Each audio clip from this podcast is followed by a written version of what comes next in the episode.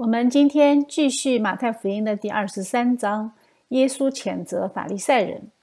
上一章我们看到法利赛人不断的陷害耶稣啊，不断的挑起话题，想让耶稣说出得罪罗马政府的话。我们也看到耶稣应对了撒都该人的挑战，因为撒都该人不相信复活。于是呢，我们在今天的章节里，我们会看到耶稣基督。紧接着，他就指出法利赛人的错误，因为按照罪人的常规原则啊，人的错误是他们自己看不见的，没有圣灵的光照，我们是不可能看见自己的错。今天呢，我们就仔细的来分析法利赛人他们究竟错在哪里。这一章最重要的经文应该就是三个字：有祸了。这三个字呢，耶稣是对法利赛人说的啊，所以我们有必要要来了解一下法利赛人这个群体，他们当时到底做了什么，能够引发耶稣基督这么大的怒火。耶稣我们知道他是生性温柔谦卑啊，他是文雅慈爱的人。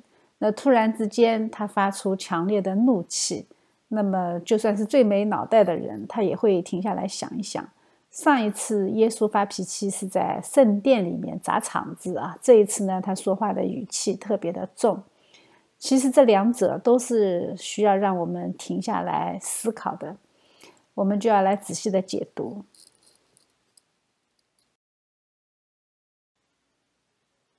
我们首先来了解一下文士这个群体。在新约的概论课里，我们大致讲过文士。我们这里再稍微的提一下，要了解文士，我们要先了解犹太人的律法。犹太人认为他们的宗教是有延续性的，是非常深刻的，也是很持久的，可以一直等到耶和华神来拯救他们脱离世俗的政权为止啊，可以让他们回到辉煌的大卫王时代。整个犹太宗教的基础，首先就是十诫。然后是律法书啊，就是摩西五经，再然后呢是基于旧约圣经而产生的历史历代的律法条规，他们把它叫做塔木德。后来呢，更是演变到匪夷所思的律法，千条万条。我们以前讲过这个过程呢，这种演变的过程呢，是犹太人自己控制不了的，他们的历史注定了他们是律法的百姓。特别是到了耶稣时代，这是因为他们的历史命运啊，是他们的命运所决定的。他们在历史中，他们被亚述征服过，被巴比伦、波斯征服过。第一圣殿呢，曾经被毁；耶路撒冷也曾经一度很荒凉。到这个时候，上帝子民的骄傲已经荡然无存。啊，虽然如此，他们却还是很自豪，因为他们拥有上帝的律法。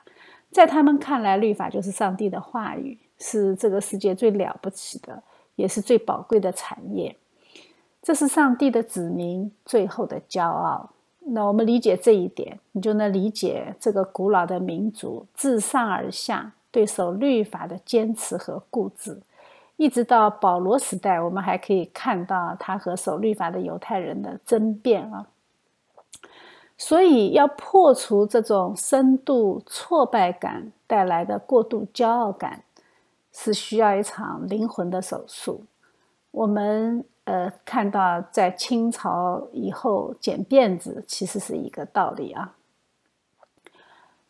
所以，我们在以色列人的历史中看到，每一次律法的重建，都是在他们遭遇重大挫折之后。以色列人回归以后，在以斯拉和尼西米的带领下，百姓们呢就允许回到耶路撒冷重建被毁灭的城市，这个使他们的民族得到恢复。在那个时候，文士以斯拉就得到了一本书啊，并且把它念给大家听。后来就发生了使全民悔改、遵守律法而献身的一个行动，记住在呃记在，应该是在以斯拉记里面啊。从那一天以后，研究律法就成为一个最重要的职业，而专门以研究律法为事业的那些人就是文士，以斯拉就是文士。因此呢，有历史学家说，文士就是从那个时候开始产生的。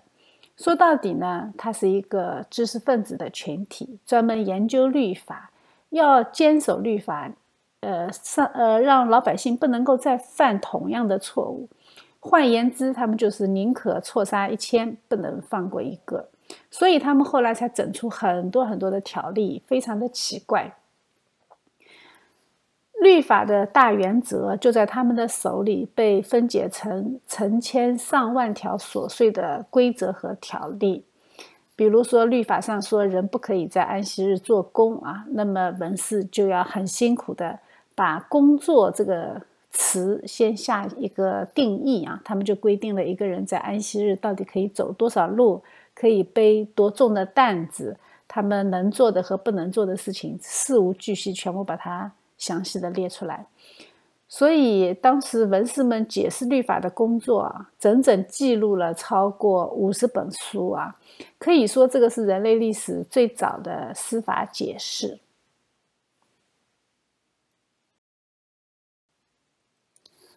虽然以斯拉时代以色列人燃起了宗教热情，但是并不等于他们能够很坚守这种热情。在世俗化这件事情上，以色列人做的和世界上其他的人并没有什么不一样。所以在以斯拉时代之后，他们又迅速的世俗化，一直到主前的一百七十年左右，又发生了一件很大的事情，重新又燃起了他们的宗教热情。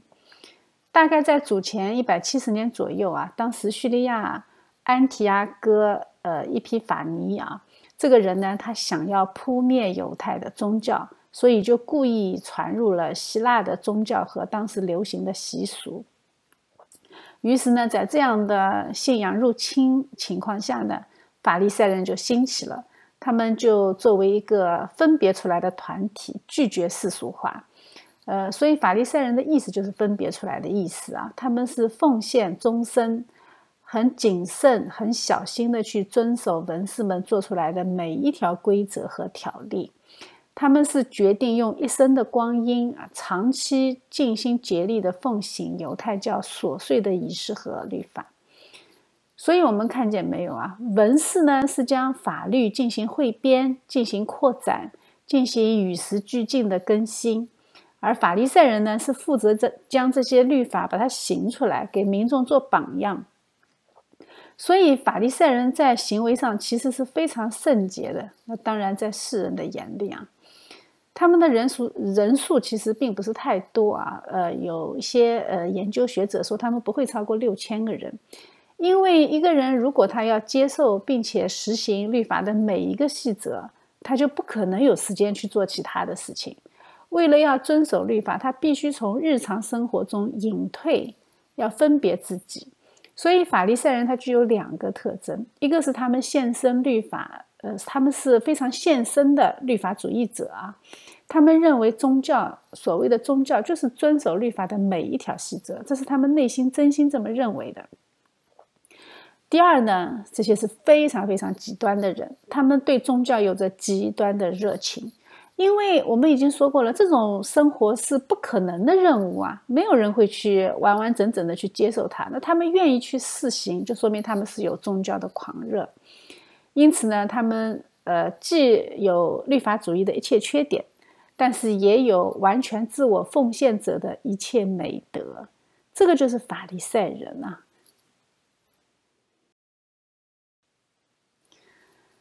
关于对法利赛人的看法，其实不是出于我们的偏见啊，而是犹太人在他的塔勒木里，犹太人自己给他们下了判断。在塔勒木里呢，他分别列述了七种不同的法利赛人，呃，他们还给他取了名字啊，一个叫肩膀的法利赛人，就是他们小心翼翼地遵守律法，但是呢，却把他们的善行都写出来挂在肩膀上，赢得圣洁和良善的名声。还有一种呢，叫等一会儿的法利赛人，这种法利赛人呢，对于每一样善行，他都有一套非常正当的推脱的理由。他承认最严格的法利赛信条，但是他总是能够找到一个推辞，找到一个借口啊。呃，你你还不能说他是错的，因为他他的理由是很合适的。其实我们现在也会看到这样的人啊，我们有宗教的热情，但是碰到侍奉领导的时候呢，我们也有很多的借口。还有一种叫皮破血流的法利赛人。呃，在巴勒斯坦地区，呃，妇女的地位其实是很低的。一个正统的教师，他不可能在公众场合和妇女去交谈，即使是自己的妻子或者姐妹也不例外啊。在公共场合是不能和女人对视，不能和女人说话。那么法利赛人呢，他就要做得更加极端，他甚至不允许自己在街上看见一个女人。他为了避免这些事情呢，他就只好闭上眼睛啊。那闭上眼睛走路嘛，你肯定就会碰到墙壁、房屋或者一些障碍物，那经常把自己撞得头破血流。所以他们就赢得了这个特别近前的荣誉，所以叫皮破血流的法利赛人。还有一种法利赛人呢，他有很多称号的啊，有些叫他驼背的法利赛人，或者叫他滚动的法利赛人。这种人呢，他是非常非常谦卑，谦卑到一个什么程度呢？就是走路他都弓着背、弯着腰，他们谦卑的甚至不能把脚从地上抬起来。那所以他碰到障碍物的时候，他脚不能抬起来，他就会跌倒，就会被绊倒。还有一种呢，叫永远计算善行的法利赛人。这种法利赛人，他永远在算计他的善行，在上帝和他之间，他要求达到一种平衡。他相信，他每做一件善事呢，他就使上帝多欠他一点。所以，哎，这个这个也挺有意思啊。还有一种是胆怯或者惧怕的法利赛人，他总是惧怕上帝的审判，活得胆战心惊。看谁都不洁净，所以他们经常会洗东西啊，保持这些物品的圣洁。只有最后一种是好的啊，是敬畏上帝的法利赛人，他是真实的爱上帝，不管多困难，他都呃他都非常乐意的去遵从上帝的律法。这个是犹太人自己对于法利赛人的分类啊。我们现在看起来，这简直已经有点像行为艺术了啊。那其中有六种真的是挺可笑的，只有最后一种是好的。呃，我估计保罗就是这一种啊。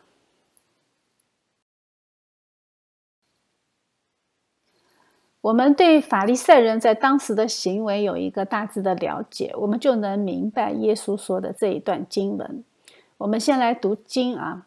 那时，耶稣对众人和门徒讲论说：“文士和法利赛人坐在摩西的位上，凡他们所吩咐你们的，你们都要谨守遵行。”但不要效法他们的行为，因为他们能说不能行。他们把难担的重担捆起来，搁在人的肩上，但自己一个指头也不肯动。这个时候，耶稣刚刚在几场辩论中战胜了法利赛人和撒都该人，那他的门徒一定非常的高兴啊！我们的先知，我们的拉比赢了。耶稣呢，就针对他的门徒和围观群众做了这一番的讲论。他这一番讲论，并不是宣告他和文士法利赛人争论的胜利，而是要告诉门徒法利赛人错在哪里。所以，耶稣基督的评价是非常中肯的。他首先说，文士和法利赛人是坐在摩西的位上，所以凡他们所吩咐的，你们都要遵守。他肯定了文士和法利赛人的权柄，因为他们坐在摩西的位置上。只要是坐在先知摩西的位上，那么他说话的权柄就是从神来的。由此可见，我们的主耶稣他并没有废掉神所设立的秩序，但是他后面又说不要效法他们的行为，因为他们能说不能行。这就说明神设立的秩序没有问题，神的律法没有问题，问题是出在人的身上。但是我们刚才说了，法利赛人并不是不行，对吧？他们行的简直就太多了。那为呃，那为什么耶稣要说他们不能行呢？那只能说明他们是行错了，他们该行的不行，他们所行的都是表演性质的，显示自己的高尚和纯洁，遵守律法。但是律法的最高要求，也就是神说的爱，他们却没有行出来。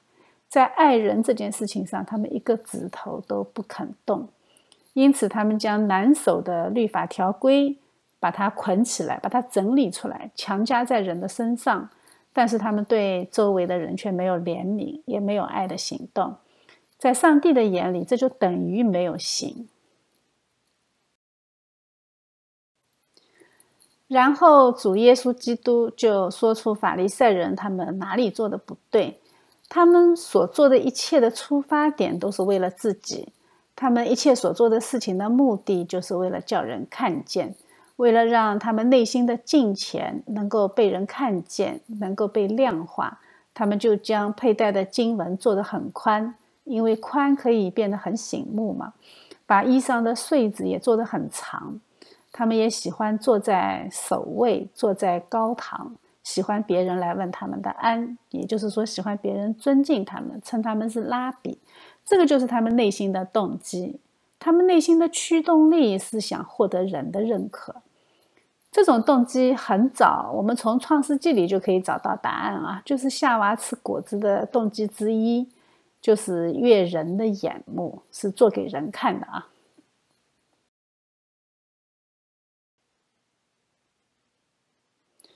关于佩戴的经文，我在网上找了两张图片啊，我们看看图片中这个小男孩他的手臂和他的额头，这个就是他们佩戴的经文盒。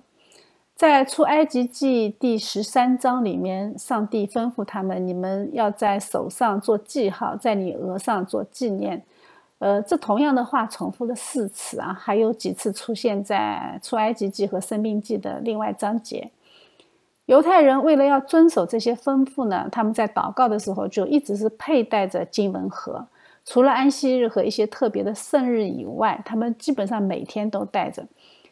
他们是用皮做的那些小盒子啊，一个是系在手腕上，一个是系在前额。呃，它那个小皮盒里面呢，它有一个小羊皮卷，上面写着四段经文。呃，对以色列人来说是非常重要的四段经文。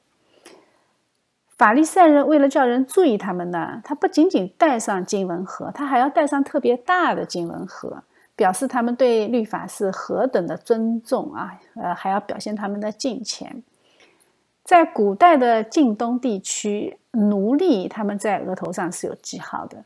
那么，作为上帝的仆人，他们也用这个行为。呃，用那个经文盒放在自己额头，呃，额头上做个记号，来显示他们对上帝的忠心。这个做法根据犹太传统的记载，应该也是从以斯拉时代开始的。怕犹太人在世俗化，所以他们就字面理解，呃，神的话语啊，所以他们用字面去理解，用这种方式来提醒自己。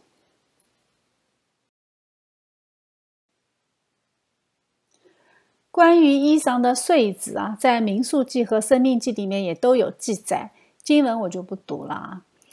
我们现在无论是在耶路撒冷的哭墙，还是在犹太人的会堂，我们都会看到这样一幅画面啊：一些犹太人头上盖着一条长长的白色的披巾或者披肩啊，他们在祷告或者在读经。这种披肩就是犹太人祷告披巾啊。那个上帝吩咐他的老百姓，你们在衣袍的边上要做穗子，好叫他们看见穗子的时候能够想起上帝的诫命。所以他们就字面解释啊，那确实这是呃犹太人的延续了三千四百年的光荣传统。不得不说啊，犹太人确实是挺轴的。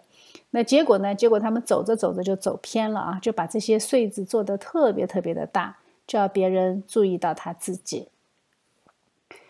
耶稣呢，就批评了犹太人这种自以为非常自豪的光荣传统，说他们这样做是毫无意义的。那你可想而知，你说这个话，那确实是挺得罪人的啊。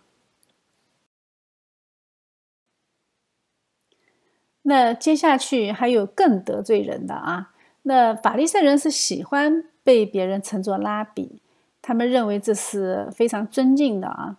他们声称他们比父母应该得到更大的尊敬，因为人的父母他只能给你普通的肉体生命，但是人的老师呢，却能给他永远的生命，或者说是灵魂的生命。他们就很乐意被人称为父亲，这个也是他们的传统。就像圣经里面记载，以利沙称呼以利亚就是父啊。呃，所以他也认为这是信仰的父亲，这是法利赛人的习惯用法。这个用法后来保罗也用过。耶稣呢就坚持，呃，坚持你们只有一位老师，这位老师就是基督。你们在信仰上也只有一位父亲，就是上帝。我们要知道，耶稣说这句话的时候，他还没有上十字架，也就是说，他是基督这个身份，其实门徒还没有特别的理解，或者说特别的确据。门徒对基督的认识还停留在政治领袖的层面，虽然基督曾经教导过几次，但是还是没有正确的认识。要不怎么基督一上十字架，他们就全跑光了呢？对吧？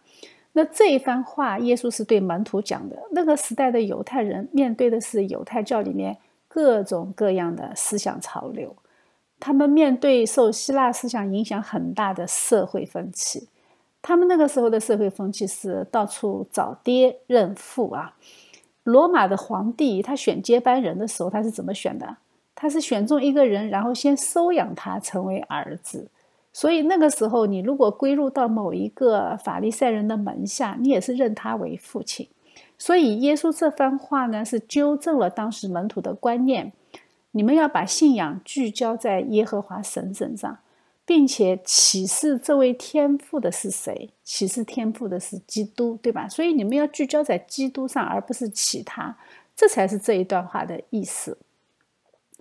宗教改革的时候呢，有人拿这一段经文来批评罗马天主教啊，说他们违反了耶稣的话。那天主教神父、主教都是被叫做父的啊，那个 Pope 的意思其实就是父亲，就是 Father。那么事实到底是不是这样呢？那我觉得应该是没有啊，我不知道别人怎么理解。在哥林多前书里面呢，保罗有这样一段话，他说：“我写这话不是叫你们羞愧，乃是警戒你们，好像我所亲爱的儿女一样。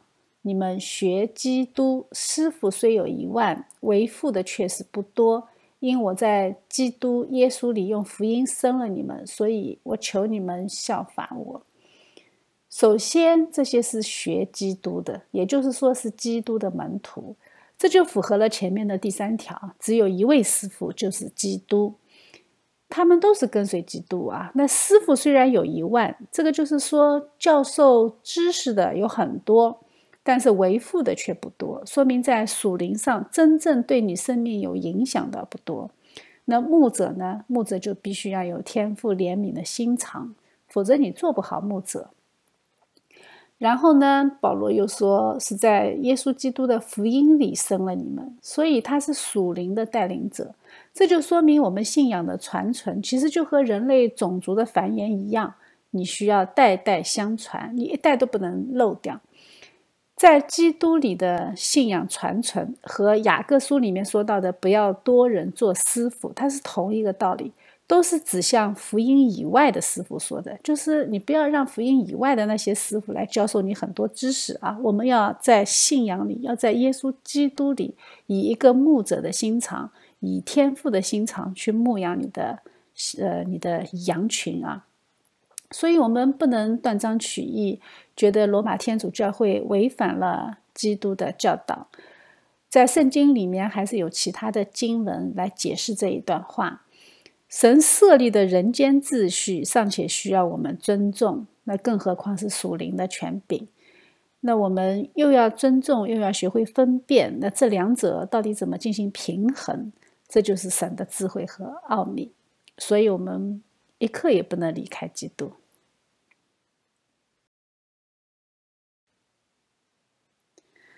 但是接下去这一段经文，罗马天主教好像做的不是特别的到位啊。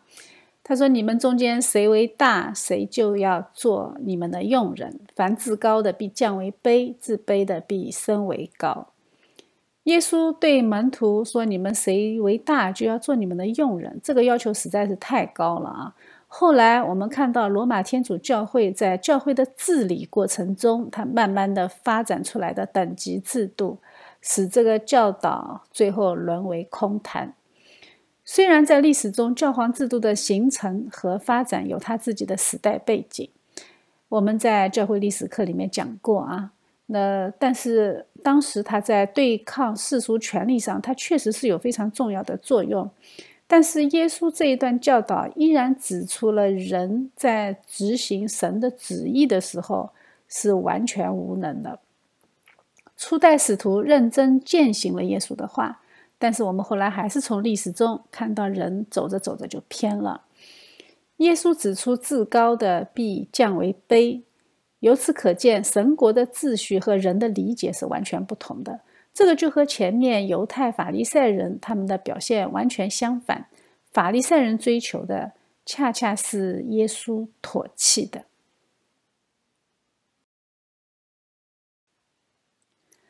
最自以为是、最至高的，可能就是撒旦了啊！他自以为和神同等，结果呢，从天坠落。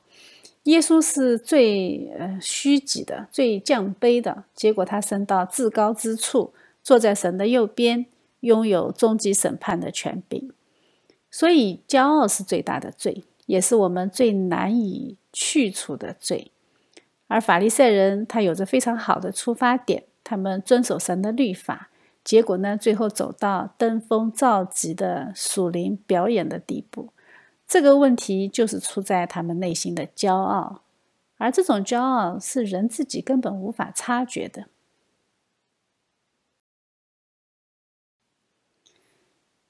接下去的经文啊，就是非常有名的“有祸了”八祸啊，是新约中最可怕的，也是最持久的指责。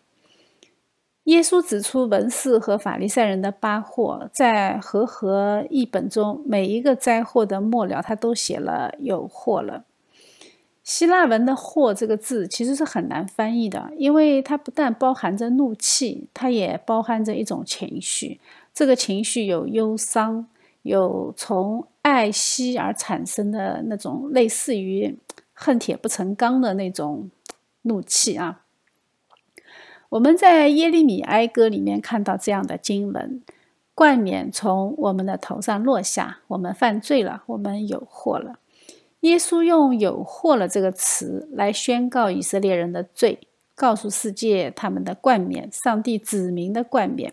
从此要被跟随耶稣的人替代，那被一群什么样的人替代呢？那耶稣在刚刚开始的时候，刚刚出来传道施工的时候，他就已经宣布过，什么样才是天国子民的形象？这个就是天国大宪章啊，就是我们熟悉的天国八福。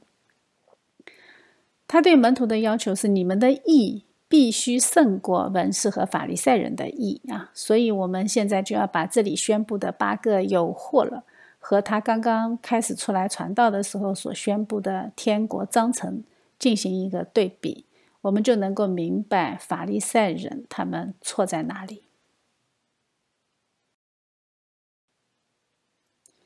其实和登山宝训的八福一样啊，这个八祸每一个都可以展开讲一节课。但是我们因为时间的关系，我们不能展开。其实网上的讲道非常非常多啊，大家可以仔细的去看一下。在耶稣基督的登山宝训里，他说到的是天国的人所必须要有的品格。耶稣所宣告的第一个祝福就是临到虚心的人啊，也就是邻里贫穷的人。他说：“虚心的人有福了。”这种认为自己邻里贫穷的人，他的态度所带来的结果，就是他能够承受天国，因为天国是他们的。我们再来看看耶稣所宣告的第一个祸，他说：“你们这假冒伪善的文士和法利赛人有祸了，因为你们正当人前把天国的门关了。”我们由此对比，就可以看出邻里贫穷的结果是得着天国。但是邻里骄傲的结果是，不但自己进不了天国，而且还当着其他人的面把天国的门关闭。也就是说，他们绊倒别人，他们用错误的教导把人带偏。法利赛人宁可要自己的宗教观念，但是却不要上帝的启示。他们忘记了一个基本的真理啊，就是如果一个人他要去教导别人，他首先自己要听从上帝。任何一个教师或者传道人，最大的危险其实就是把他自己的偏见当成是普遍的原则，把他自己的观念代替了上帝的真理。当我们这样做的时候，我们就不是天国的领路者，而是一个误导者。呃，不但自己走错，还带领别人走错啊！所以我们要非常非常的小心。我们读圣经的时候，要把上帝的旨意读出来，而不是把自己的观念读进去。当人的目标错误的时候，其实我们跑得越快，我们错得越离谱。第二祸呢？他说：“你们这假冒伪善的文士和法利赛人有祸了。”因为你们侵吞寡妇的家产，假意做很长的祷告，所以要受更重的刑罚。与此相对应的呢，是哀痛的人有福了，因为他们必得安慰。法利赛人这种无视社会公义、侵吞寡妇的财产，看到这种现象，你为此而感到邻里哀痛的人，那神必定会安慰他们。这个和法利赛人受到更重的刑罚，就形成了鲜明的对比。接下去，耶稣斥责了法利赛人走遍洋海陆地，勾引人入教，却最终没有得救。我们知道什么样的人没有得救？新约圣经告诉我们，是那些不信耶稣基督的人。犹太教它存在的意义就是启示基督，结果这些法利赛人呢，把人拉进犹太教，最后呢，最后自己不信基督，还把入教的人也拦在基督教的门外。他们的罪就是他们并不是真正的要把人带到上帝的面前，而是要把人带向法利赛主义。那个时候，法利赛人有很多教派的啊，他们互相之间吵得不可开交，互相也看不起。法利赛人并不想把人带到上帝的面前，而是带到他们自己的教派面前。这个就是耶稣基督谴责他们的地方。这一段经文对我们的宣教也是一个警醒啊！我们看到有些传教的，呃，这些传教士啊，他们更关心的是把人拉进自己的教会，而不是把他带到耶稣基督的面前。这个当然也是少数啊，但是这种现象还是存在的。所以他说：“温柔的人有福了。只有在福音里凭着爱对信徒温柔相待的人，放下宗教偏见、放下党派偏见的人，他才能够传授神国的地图。因为天国不是关于宗派，不是关于地上的 local 的教会，而是关于基督的教会。”接下去这一段经文是关于启示的啊，在这一段经文里面，我们已经看到，在启示这件事情上，犹太的律法主义者他们都已经成为了诡辩学的专家。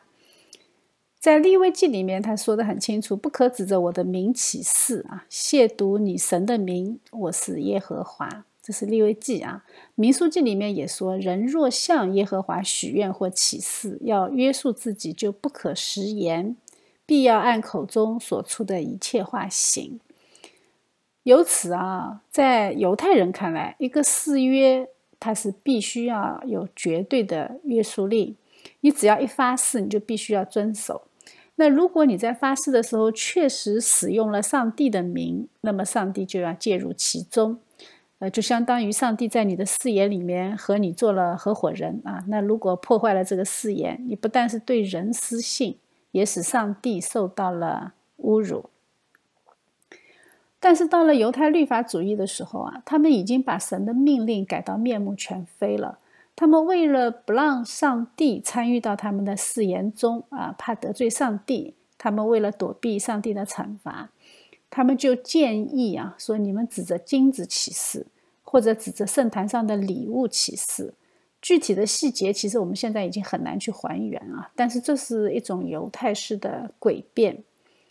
耶稣在这里呢，就批评这种逃避的技巧，连发誓这种事情，你都要为自己今后的诡辩找好退路啊。那这种誓言本身，它就不是真诚的。上帝能够听见我们所说的每一句话。甚至他连我们没有说出来的心中的隐秘的意念，他也都知道。逃避的技巧，你也许在世界上对付外邦人很呃，好像很管用啊，但是却并不适合我们敬畏上帝的人。与此相对应的呢，就是你不要为自己想出这么多的人间技巧，而要专心的去寻求神的心意。因此，由此对应的是饥渴慕义的人有福了。我们人的技巧没有用啊，你只有对神的公义渴慕，你才是天国子民的样子。接下去讲到犹太人的十一奉献。十一奉献是犹太人一直以来执行的律法。最早的十一奉献是用来供养神的仆人，呃，祭司和立位人，他是来维持圣殿的施工。而圣殿呢，也是犹太人的慈善机构。祭司他不仅要为人献祭，还要帮人断案，他也是司法机构。他还要看顾穷人的需要，他也是一个慈善机构。耶稣在这里说到的薄荷、茴香、芹菜，这些只是厨房的配料，它不是主食，所以它不会种的太多啊。它是一种配料嘛，它种植量不大。那种植量不大的情况下，他们的十一奉献那就是更加微小的一个数量。由此可见，他们对十一奉献如此斤斤计较啊，到一撮小薄荷的地步啊，都很讲究。但是他们面对身边的不公不义，面对身边的穷困艰难，他们却很刚硬，也很傲慢。他们残忍不思怜悯，他们遵守律法的细节，但是却忘记了真正重要的神的公义。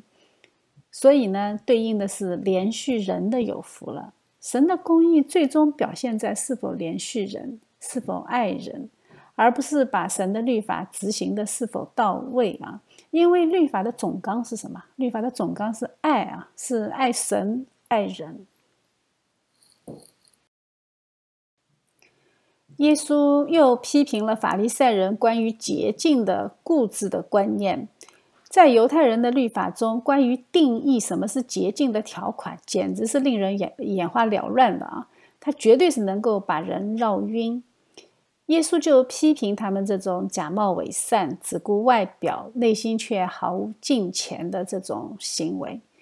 耶稣说：“你们先洗净杯盘的里面，好叫外面也干净了。”于是呢，我们看到对应的是清心的人有福了。清心就是内心洁净啊，被神的灵洗干净了。只有内心洁净的人，才是天国子民的标准。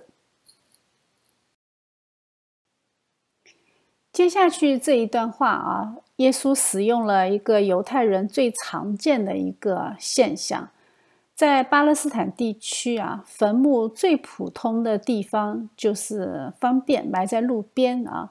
律法呢就规定，人碰到死人的身体，他就变得不洁净，对吧？那因此呢，如果有人和坟墓接触到，那你当然也就不洁净了。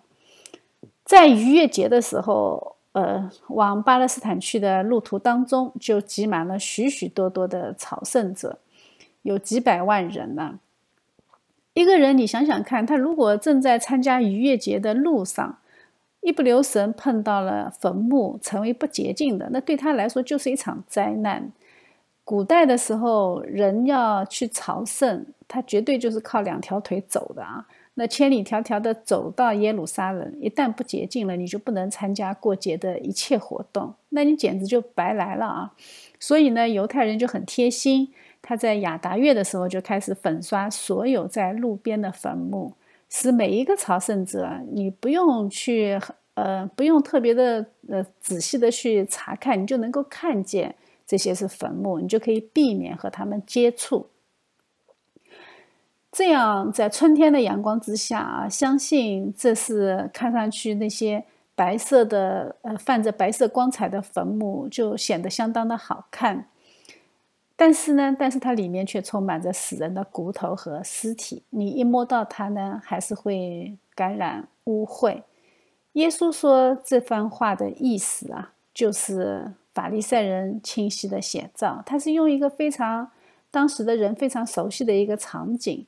来形容法利赛人，按照他们表面的行为看，他们是非常敬虔的人，但是他们的内心却充满丑陋，使人堕落。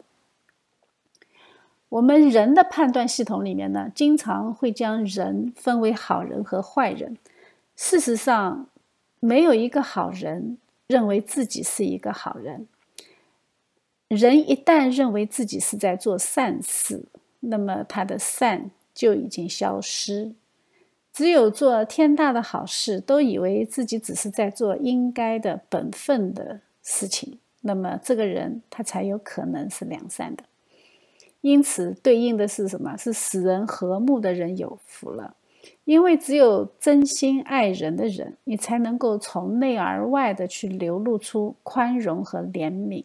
只有从心出发的善，从心底里出发的善，你才能够造就人、安慰人。和那些表面一套、内心一套的人，他们就产生了非常鲜明的对比。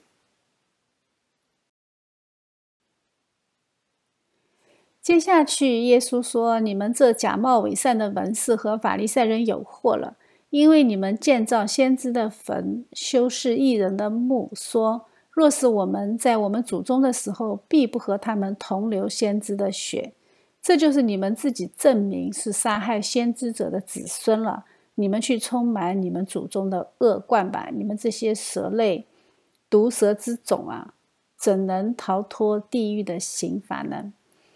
这里就指出了法利赛人这种错误的行为规范背后的原因。那个原因就是因为你们的传统就是错误的。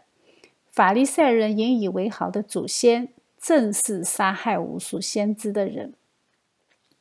虽然法利赛人好像认识到自己祖先的错误啊，说如果我们在场，我们肯定是不会这么做的。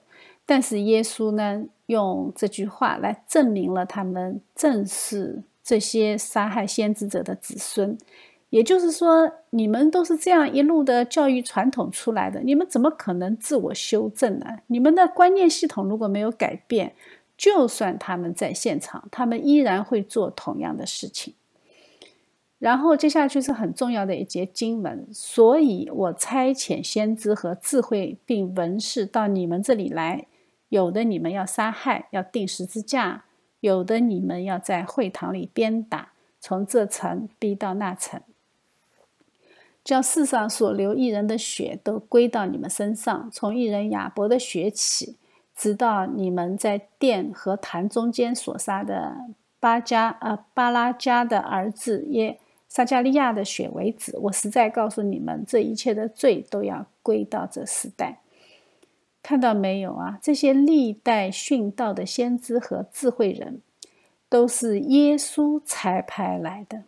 这个信息很明确的向我们说明，说明什么道理？说明就是我和父本为一啊，他就是神，并且呢，他以神的身份向以色列人宣告了审判。这历代艺人所流的血都归到以色列人身上，这一切的罪都要归到这个时代。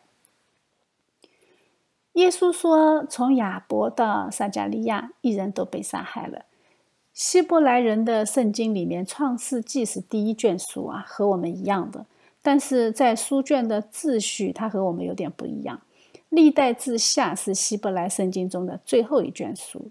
那杀害亚伯是圣经中第一个谋杀故事，杀害撒加利亚的是圣经中最后一个谋呃谋杀故事，是在呃是在历代志下里的啊。那从开始到末了。以色列的历史，整本旧约的历史，都是以色列人气绝并且时常杀害上帝仆人的历史。但是也有解经家说，巴拉加的儿子撒加利亚是另外一个人啊。那这里我们就不展开了啊。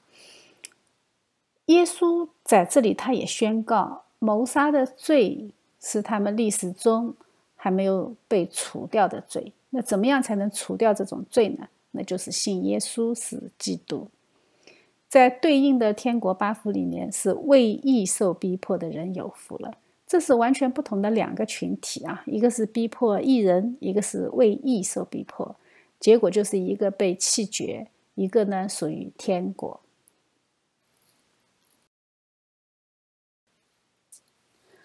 最后，我们的主耶稣宣告了耶路撒冷的居民将要面临的祸患，但是当地的居民自己还是不知道的啊。耶稣用母鸡把小鸡聚拢在自己的翅膀下，生动的呃来描述了耶稣他对信靠他的人的那种慈爱之心，也象征了基督对我们的信实和看顾。基督呼召罪人来到他的翅膀下来逃避祸患，他愿意温柔的保护我们、看顾我们、养育我们，直到永生。这里呢，耶稣他也预言了犹太人的不幸和四散，也预言了最后将来他们还是要归向耶稣基督，因为他们最后会说：“奉主名来的是应当称颂的。”按照府类福音的故事记载啊，耶稣公开出来工作以后，并没有记录他上过耶路撒冷，一直到最后一次的逾越节。我们在这里看到福音故事记录的其实并不完全，因为除非主耶稣曾经重复的到耶路撒冷来过好多次，否则他不会说“我多次愿意聚集你的儿女”，说明他肯定是来过的，并且他也再三的向他们提出悔改的要求，向他们宣告天国的信息，否则他不会说这样的话的啊。这一类的经文，它也向我们表明，福音书对耶稣的生活记载，真的只是粗浅大略的描写。所以在约翰福音里面，他也是这么补充的啊。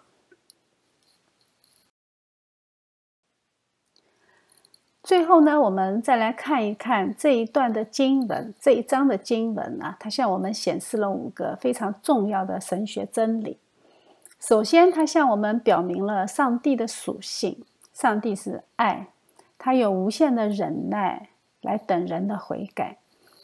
耶路撒冷常杀害先知，用石头打死上帝的使者，但是上帝并没有把他弃绝啊。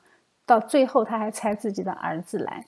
在上帝的慈爱中，他有无限的忍耐，他忍受了人的罪孽，并没有立马的将他们丢弃。第二呢，它也包含了基督论很重要的观点：基督是神，历史历代的先知都是他差遣的。这个信息非常重要啊！这是耶稣神性最好的证明。耶稣这一段非常恳切的呼吁，是神就是爱这个经文最好的解释。他也不会勉强人接纳啊，他唯一的办法是爱的呼求。这一段经文呢，它也向我们表明了人的全然败坏。以色列人是故意犯罪的啊！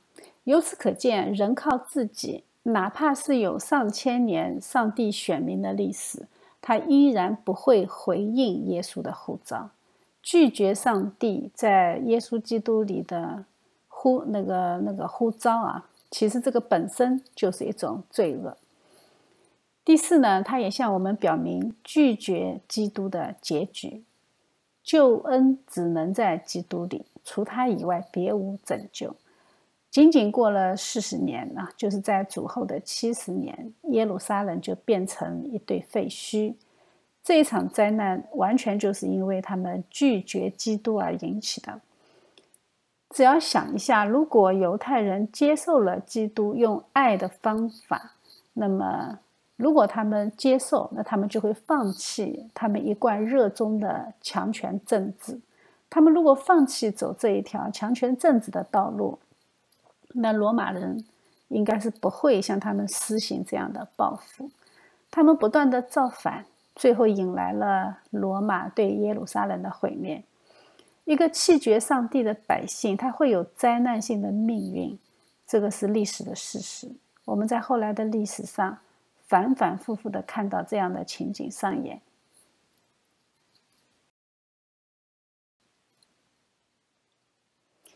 这一章的经文最主要的关键词就是“有祸”了。我们在圣经里面找这个词，你可以看到很多次啊。它每一次基本上都是宣告神审判的信息，但是在神的审判里，也有他最美好的应许。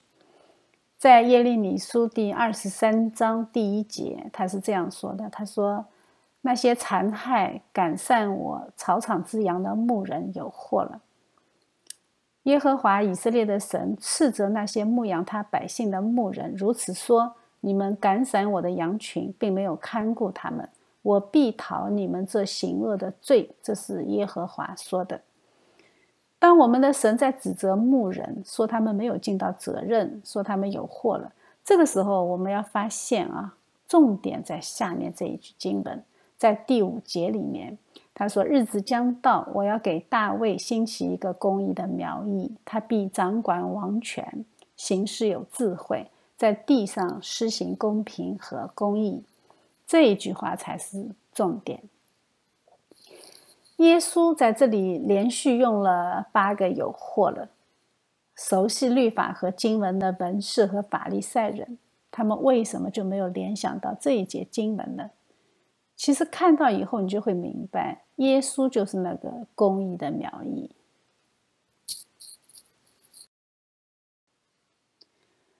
在罗马书里，保罗对以色列人的毛病也做了总结。他说：“他们向神有热心，但是不是按着真知识，不知道神的意，就是不认识真理，不认识基督啊！他们想要立自己的意。”所以他们最终违反了上帝。